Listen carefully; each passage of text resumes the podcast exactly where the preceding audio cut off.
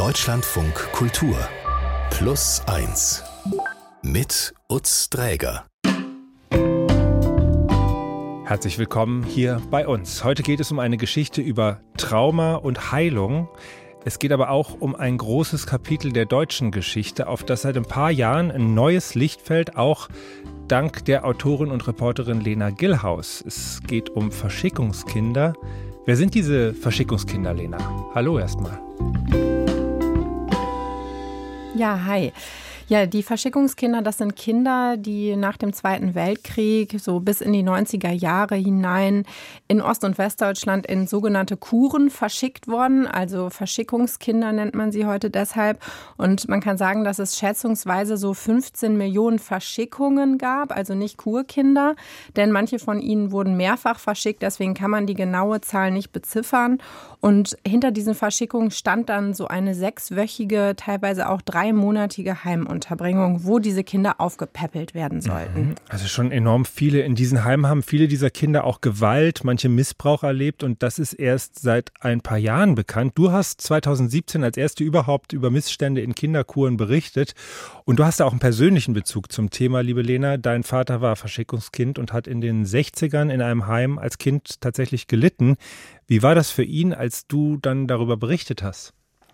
Ja, also mein Vater hat immer wieder von dieser Kinderkur mal so erzählt, dass das total schrecklich war und eine ganz dunkle Zeit. Und ich habe halt 2016 das erste Mal genauer nachgefragt und er wollte eben auch, dass ich darüber berichte. Das war ja damals auch für einen Radiobeitrag. Und da haben sie mir eben erzählt, weil er ist mit seiner Schwester verschickt worden, dass es da sehr harte Strafen gab. Die Geschwister sind auch getrennt worden. Die haben sich überhaupt nicht mehr gesehen in der Zeit. Es gab Esszwang. Und mein Vater hat sogar auch sexuelle Übergriffe erlebt durch andere ältere Jungen, mit denen er da in seinem Zimmer zusammengelebt hat. Und man muss sagen, dass diese Kleinen relativ schutzlos und ausgeliefert waren in diesem Heim. Niemand hat ihnen geholfen. Und es gab eben sehr, sehr viele Menschen, denen das ähnlich ging. Und nach meinem Bericht dann 2017 haben sich immer mehr Menschen öffentlich geäußert. Und das Thema ist immer größer geworden, sodass ich jetzt auch ein Buch darüber geschrieben habe und auch einen Dokumentarfilm, der jetzt in der ARD-Mediathek steht. Heute soll es um eine ganz besondere Geschichte gehen, die dir auf deiner Recherche begegnet ist und die du so noch nie erzählt hast. Es geht das möchte ich nochmal ganz deutlich vorab sagen, um sexuellen Missbrauch und was das für ein Leben bedeutet. Daher die Bitte an Sie, wenn Sie ahnen oder wissen, dass Ihnen das Thema nicht gut tut, dann hören Sie sich das heute hier vielleicht lieber nicht an. Es geht, und das kann man aber ebenfalls auch sagen, auch um Kraft und Mut und Selbstbestimmung. Und äh, daher die Frage, wessen Geschichte hast du uns heute mitgebracht, Lena? Ja, ich habe die Geschichte von Alexandra mitgebracht. Sie ist auch ein Verschickungskind und hat als sechsjähriges Mädchen eine ziemlich schlimme Zeit während einer Kinderkur erlebt.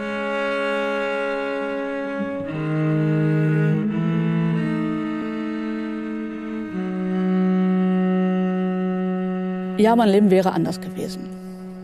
Ich kann nun die Zeit nicht mehr zurückdrehen. Und ich glaube, ich hätte viel mehr Vertrauen gehabt. Und gerade als die Kinder ganz klein waren, tat das wirklich weh. Und mir war es auch wichtig, dass das kein Geheimnis bleibt. Weil wenn das ein Geheimnis bleibt und in der Familie ähm, verleugnet wird, geht das über Generationen weiter.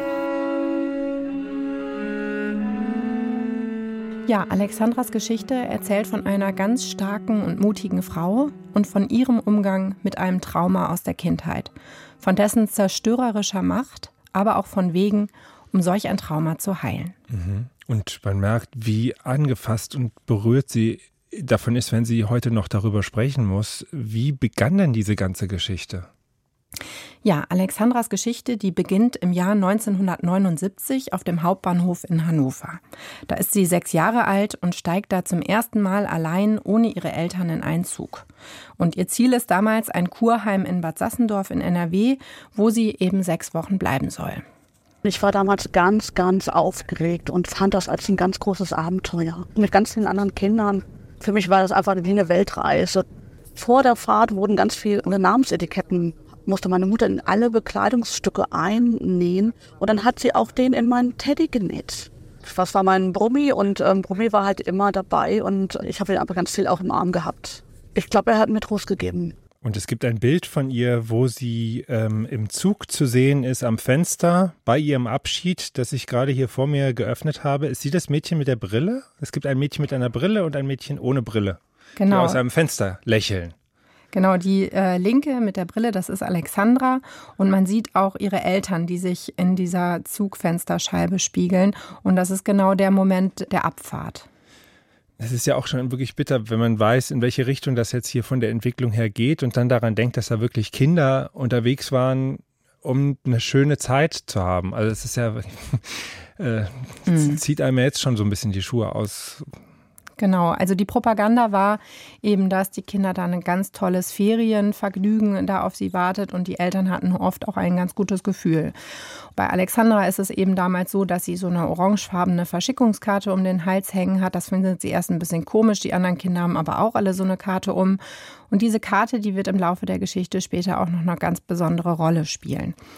Sie sollte eben zunehmen und bei guter Luft erholen, hieß es. Und dann kommt sie da an in Bad Sassendorf und da ist es dann aber ganz anders.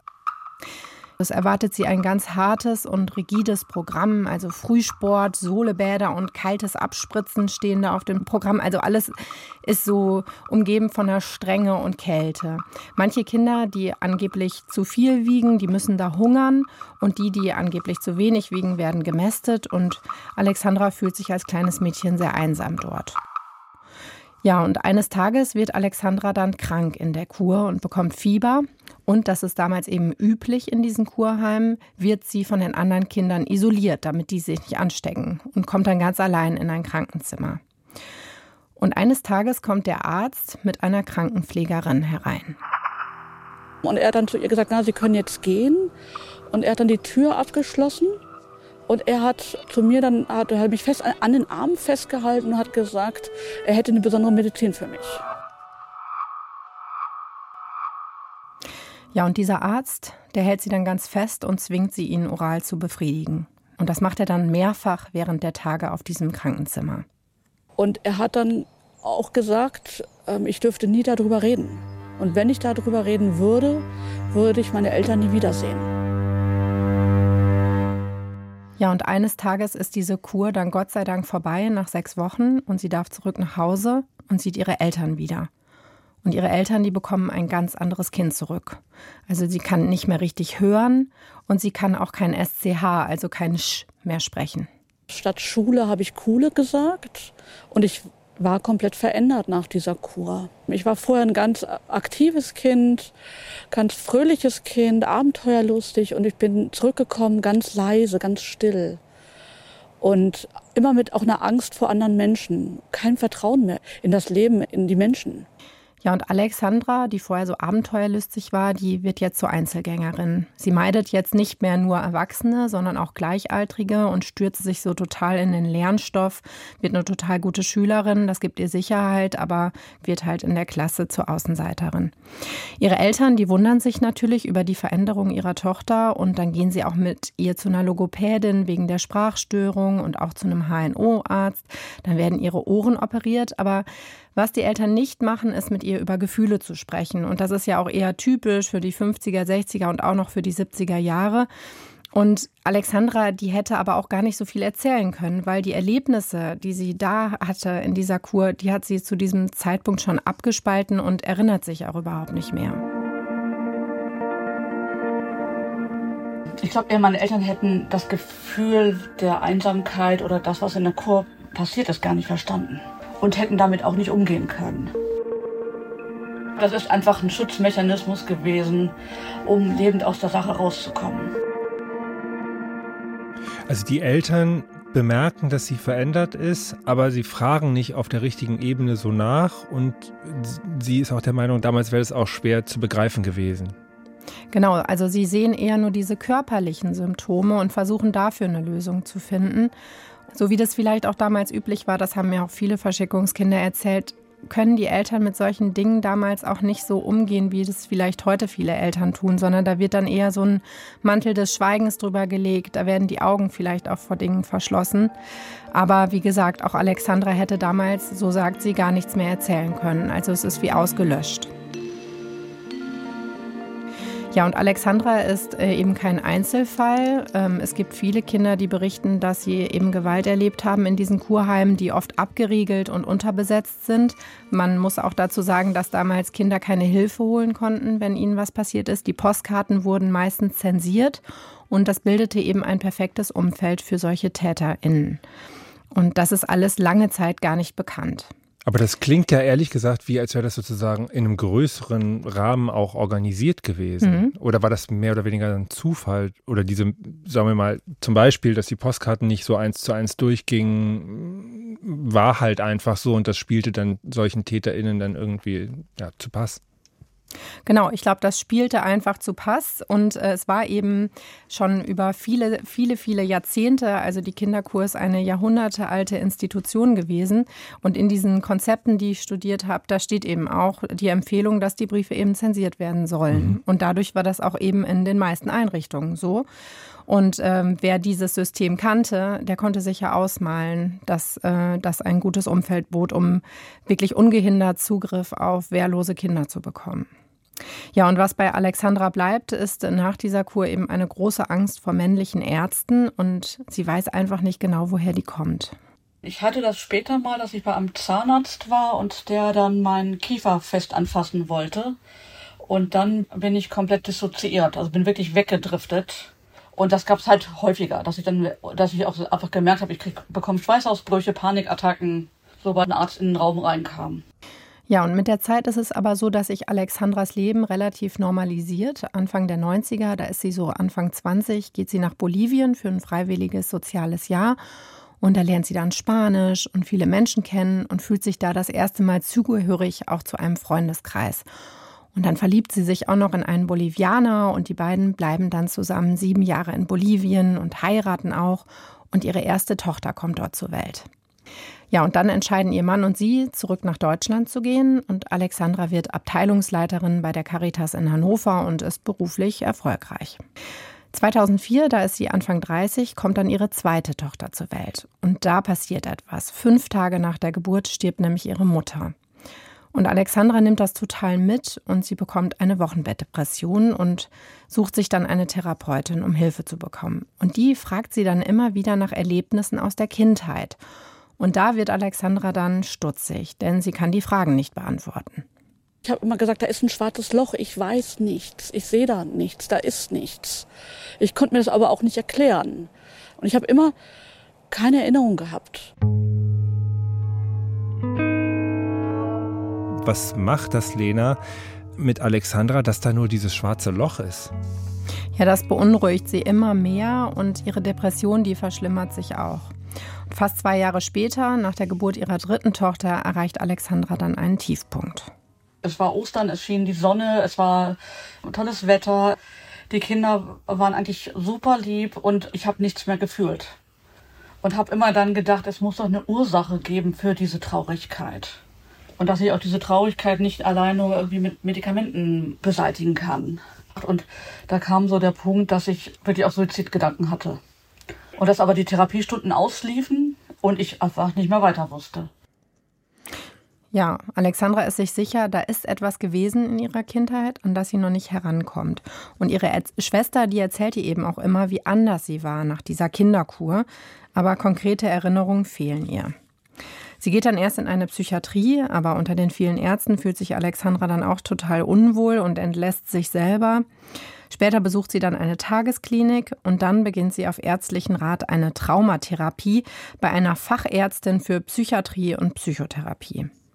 Ja, und die macht erstmal nur so Stabilisierungsübungen mit ihr. Also Alexandra schafft sich dann so einen sicheren Ort, an den sie gehen kann, wenn ihre Ängste zu groß werden. Und schon während dieser Übungen, die sie machen, kommen Alexandra 2008 ist das da zum ersten Mal bruchstückhafte Erinnerungen an dieses Krankenzimmer und auch an den Arzt. Ich konnte das erst gar nicht einsortieren, weil ich so dachte, diese, diese Person war weder aus dem familiären Umfeld oder im Bekanntenkreis. Und ich habe erst gedacht, ich ähm, ja, das sind Hirngespinste. Ja, das erzählt mir Alexandra da gerade im Jahr 2020 und nimmt sich beim Telefonieren selbst auf. Deshalb mhm. klingt der Ton hier ein bisschen anders. Ich begleite sie ja schon viele Jahre. Aber jetzt zurück zur Therapie. Erst nach vielen Stabilisierungsübungen ist die Ärztin dann bereit, mit Alexandra eine spezielle Sitzung zu ihrer Erinnerung zu machen. Und das macht sie nach dieser sogenannten EMDR-Methode. Und bei dieser Methode ist es so, in dieser Sitzung fahren die Patienten gedanklich dann wie bei einer Zugreise nochmal an diesem Geschehen vorbei, also in so einer sicheren Distanz. Und Alexandra sieht dann die Situation aus der Perspektive einer Beobachterin. Sie sieht dann, wie sie als Kind da im Bett liegt und der Arzt ihr die Gewalt antut.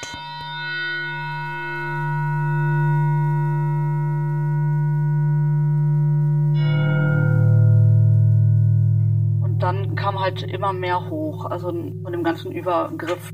Und das waren auch ähm, ganz eindeutige Bilder und ich habe dann wie so ein Puzzlestück immer mehr sehen können.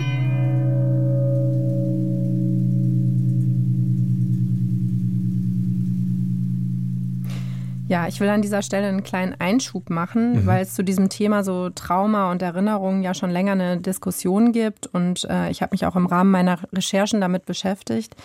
Also die Frage ist ja immer so ein bisschen heikel. Wie lassen sich Kindheitserinnerungen überhaupt auf ihren Wahrheitsgehalt bewerten und was ist auch bei Erinnerungslücken, die ja durch Traumata entstehen können, so wie bei Alexandra? Und da gibt es wirklich Therapeuten, die Schindluder treiben, also die den Patienten dann Erinnerungen suggerieren, also sogenannte False Memories, wie sie genannt werden, produzieren. Und da erinnern sich dann Betroffene an Dinge, die überhaupt nicht stattgefunden haben. Und wenn es da dann um sexuellen Missbrauch geht, ist das natürlich fatal, wenn die eigene Biografie verändert wird, das aber überhaupt nicht auf einem sicheren Boden steht. Aber wie geht das in richtig? Dann also Genau. Ja, in richtig geht es eigentlich über anerkannte Psychotherapieverfahren. Die sehen nämlich solche Suggestionen überhaupt nicht vor. Also ne, das sind dann Einzelne, die, ähm, die dann andere Wege gehen. Aber anerkannte Psychotherapieverfahren, da spielt das gar keine Rolle. Und auch Alexandra wurde eben nicht suggeriert. Ne? Sie wurde von einer zertifizierten Traumaärztin mit wissenschaftlichen Methoden behandelt. Und Alexandra hat sich ja auch selbst erinnert. Also bei dieser EMDR-Methode, das zeichnet sie ja auch aus, da haben die Patienten das Ruder in der, in der Hand, die Therapeuten begleiten dabei, aber die, die sagen nichts und die er erklären auch nichts oder suggerieren etwas. Und dass Alexandras Erinnerungen wahr sind, dafür spricht eben auch, dass es inzwischen zwei weitere Frauen gibt, die demselben Arzt Missbrauch vorwerfen. Das weiß Alexandra damals aber nicht und nochmal wieder zurück in die Zeit, als sie mhm. sich da erinnert.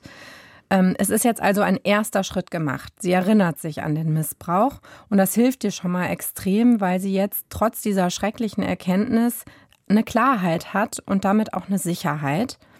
Aber sich jetzt auch fragt, wie geht es jetzt weiter damit? Ganz am Anfang war es, das konnte mir nicht passiert sein.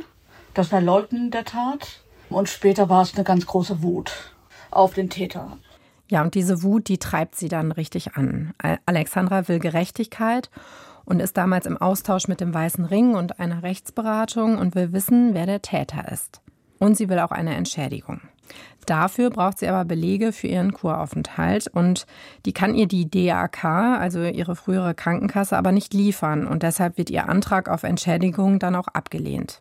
Sie hat aber in dem, zu dem Zeitpunkt hat sie wirklich eine ganz konkrete Erinnerung und kann sagen, in dem Jahr, an dem Ort und vielleicht sogar noch mehr Details ist das passiert.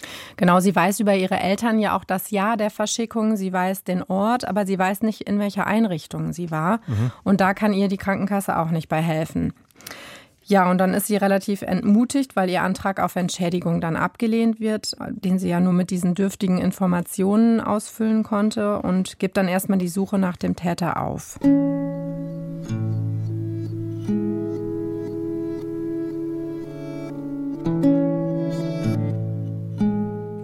Dann, fünf Jahre später, das ist 2016, räumt sie die Wohnung ihres Vaters auf.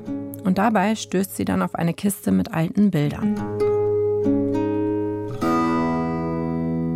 Und ich fand dann in, bei alten Fotos halt diese DRK-Verschickungskarte. Und da war es mir dann auf einmal klar, okay, jetzt weiß ich, wo ich war. Haus Hamburg in Bad Sassendorf ist das. Äh, das sogenannte Kindersohle-Kurheim der DAK. Also es war sogar, es gehörte sogar der Krankenkasse, die ihr keine Infos geben konnte. Und sie weiß jetzt, dorthin wurde sie verschickt. Jetzt hat sie also endlich einen Beleg für ihren Kuraufenthalt in den Händen. und stellt dann im selben Jahr Antrag auf Gelder aus einem Fonds für sexuellen Missbrauch. Dazu muss man sagen, bei diesem Fonds ist es so, die Gelder, die man dann bekommt als Betroffene, als Betroffener, die darf man nur für Therapien oder andere Dinge verwenden, ne, die helfen, das Trauma oder die durch das Trauma entstandenen Folgestörungen zu heilen, nicht jetzt einfach so ausgeben. Bei Entschädigungen kann man mit dem Geld machen, was man möchte. Mhm. Ja, und dieser Antrag, da hört sie ganz lange nichts und plötzlich 2018 ohne weitere Nachfragen durch die DRK wird dieser Antrag dann bewilligt. Und dann kann sie damit die Behandlungen bezahlen, die ihr gut tun. Und trotzdem erschüttert sie total, dass die DRK, also die ehemalige Organisatorin und Trägerin der Kur, überhaupt nicht reagiert. Vom Träger habe ich mich im Stich gelassen gefühlt. Ich konnte dort meine Rechnung einreichen, aber es gab nie eine Nachfrage. Und das hat mich wirklich entsetzt, dass so eine große Krankenkasse nicht anfängt, auch selber zu recherchieren. Ja, Alexandra ist zu dieser Zeit Anfang 40 und inzwischen ist sie psychisch so stabil und fühlt wieder so sicheren Boden unter den Füßen, dass es ihr wirklich viel besser geht. Aber was die Anerkennung ihres Missbrauchs angeht, da resigniert sie damals und denkt auch weiterhin noch, dass sie ein Einzelfall ist. Wann erfährt sie eben, dass sie kein Einzelfall ist? Ja, in der Zeit, in der Alexandras Antrag bewilligt wird, in dieser Zeit veröffentliche ich die erste Recherche überhaupt zu den Missständen in Kinderkuren. Das ist 2017. Und dann folgen weitere Medienberichte über Gewalt und auch sexuellen Missbrauch in diesen Kinderkurheimen. Dann gründet sich 2019 die Bundesinitiative Verschickungskinder und die macht das Thema dann im ganzen Land bekannt, weil die veröffentlichen 1000 betroffenen Berichte von Gewalt in Kinderkurheimen und machen eine große PR-Aktion. Ähm, ja, und als Alexandra dann davon liest, ist das für sie wie eine Offenbarung. Sie meldet sich dann auf dieser Seite an und sucht im Forum andere Bad Sassendorfer Kurkinder. Und es stellt sich dann heraus, dass sie nicht die einzige ist, die da in diesem Haus Hamburg Gewalt erfahren hat.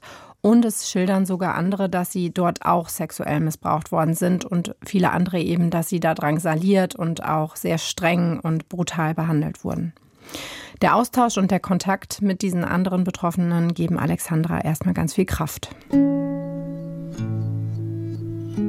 Zum einen ist es sehr heilsam, mit anderen in Kontakt zu treten und zu wissen, mir ist es nicht nur alleine passiert. Und auch zu merken, ich habe ja schon ganz lange Therapie gemacht und ja, ich habe bestimmte Ressourcen und die kann ich auch weitergeben. Ja, und sie will jetzt mithelfen, um aufzuklären. Sie tritt einer WhatsApp-Gruppe bei mit ehemaligen Bad Sassendorfer Kurkindern und da tauschen sie dann ihre Erlebnisse aus. 2020, da melde auch ich mich in diesem Forum an, weil ich da gerade Erfahrungsberichte aus NRW suche. Und so lerne ich dann Alexandra kennen. Erstmal nur am Telefon, da meldet sie sich mit ganz leiser Stimme und sie ist damals bereit, unter einem Pseudonym mir ein Interview zu geben. Das ist dann ihr erstes zu der Tat und bis dahin hat sie nur mit ihren Therapeuten, ihrem Mann, ihrem Vater und ihren Geschwistern über den Missbrauch gesprochen. Und auch ihre Kinder, die wissen davon damals noch nichts. Es war total schwer, das Interview zu geben. Und mir hat der Arzt ja damals auferlegt, darüber zu schweigen. Und mir war einfach wichtig, dass das Schweigen gebrochen wird. Und dem Täter auch keine Macht mehr zu geben. Und dass diese Taten wirklich an die Öffentlichkeit kommen.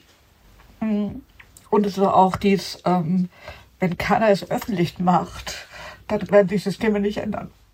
Da erklärt sie das nochmal, wie unbedingt dieses Anliegen da äh, von ihr ist, weil man sich ja schon auch fragen kann, das sind ja, wir gehen ja mit dir jetzt gerade durch ihre Jahrzehnte, ne? Mhm. Es wäre ja auch möglich gewesen, dass man sagt, man probiert das irgendwie zu verdrängen, zu unterdrücken und irgendwie, weil, ja für sie auch einfach ganz lange da nicht so richtig möglich war, damit sozusagen äh, Anschluss zu finden oder wirklich eine Erlösung zu erreichen.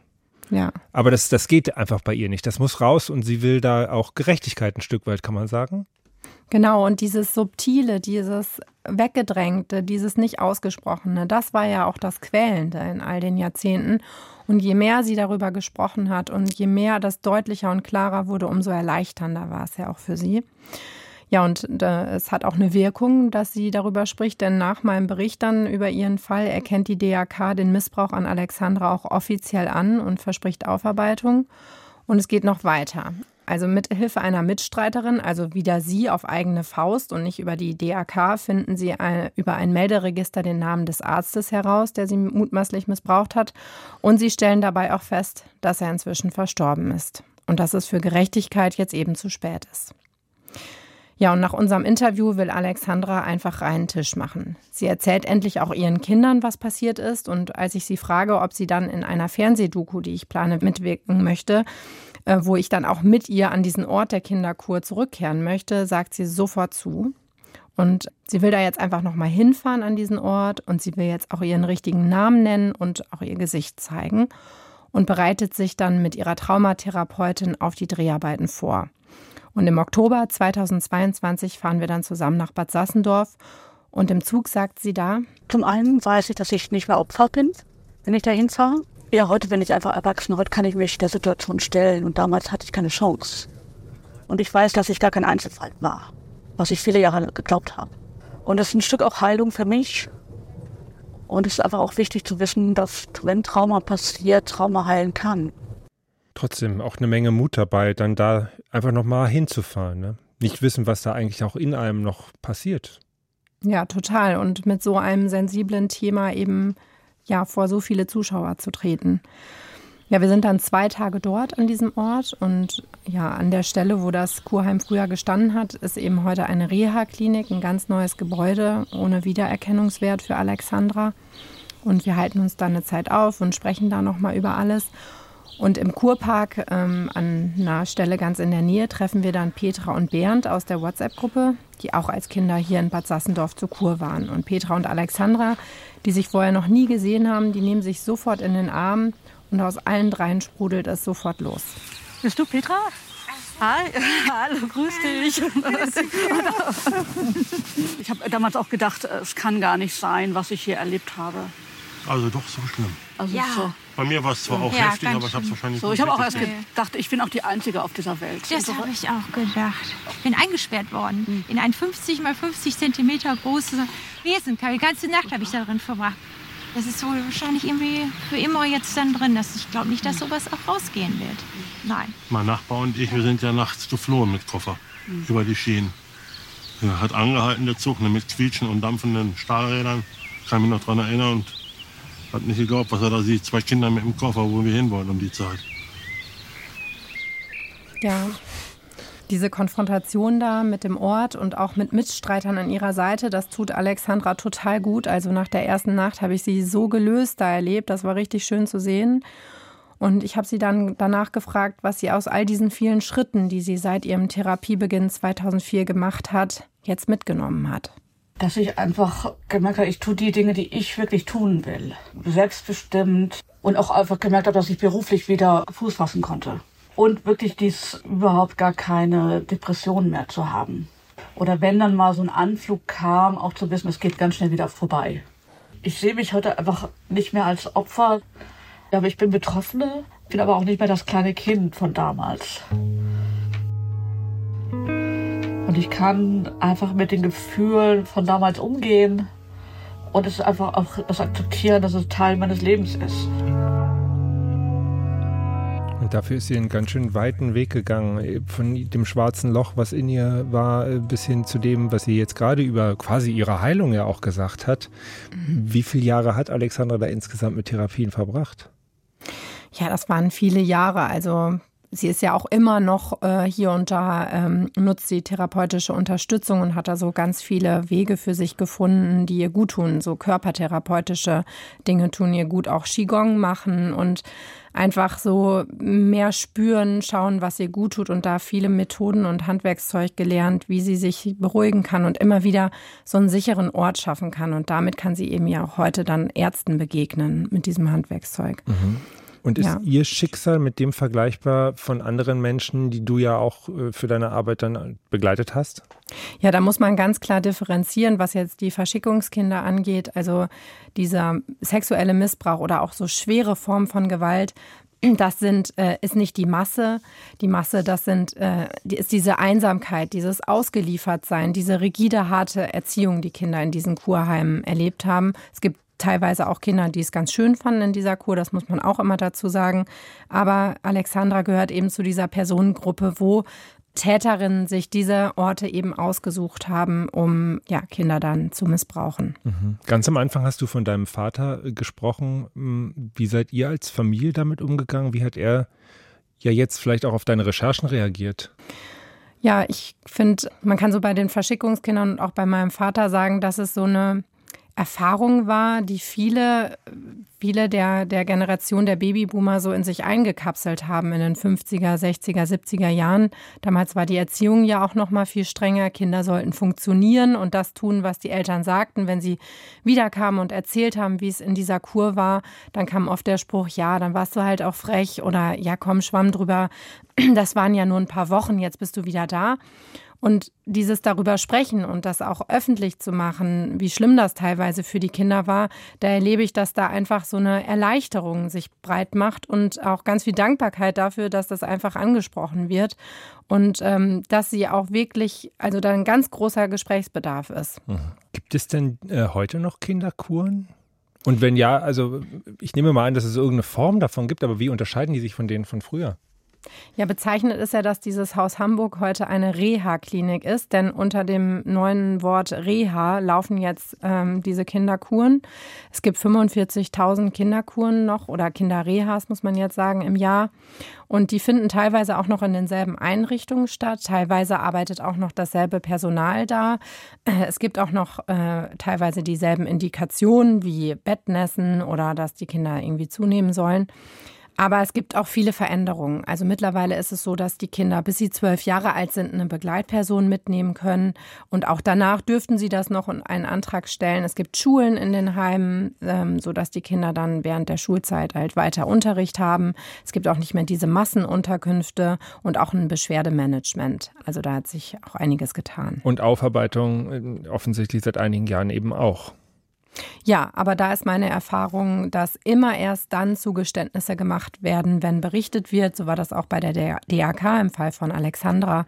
Da wurde zunächst auf Anfrage abgestritten, dass es Gewalt in diesem Kurheim gab. Und erst als wir dann eben beweisen konnten durch das Geld, das sie ja schon über den Fonds für sexuellen Missbrauch bekam, dass es diesen Fall gegeben hatte, erst dann hat die DAK überhaupt mir ein Interview gegeben und diese Missbrauchsstudie dann in Auftrag gegeben. Mhm, umso wichtiger die Arbeit von Menschen wie dir. Wie geht's denn, Alexandra, auch jetzt, nachdem deine Recherchen erschienen sind und das Thema so in den Medien präsent ist? Ja, also wir haben den Film auch zusammengeschaut und ähm, Sie hat mir da viel Rückmeldung gegeben. Sie hat sich auf jeden Fall sehr gefreut, weil ihr auch wichtig war, dass ihre Enttäuschung auch über die DAK zum Ausdruck kommt. Und das ist auch Teil der Doku und Teil des Buches.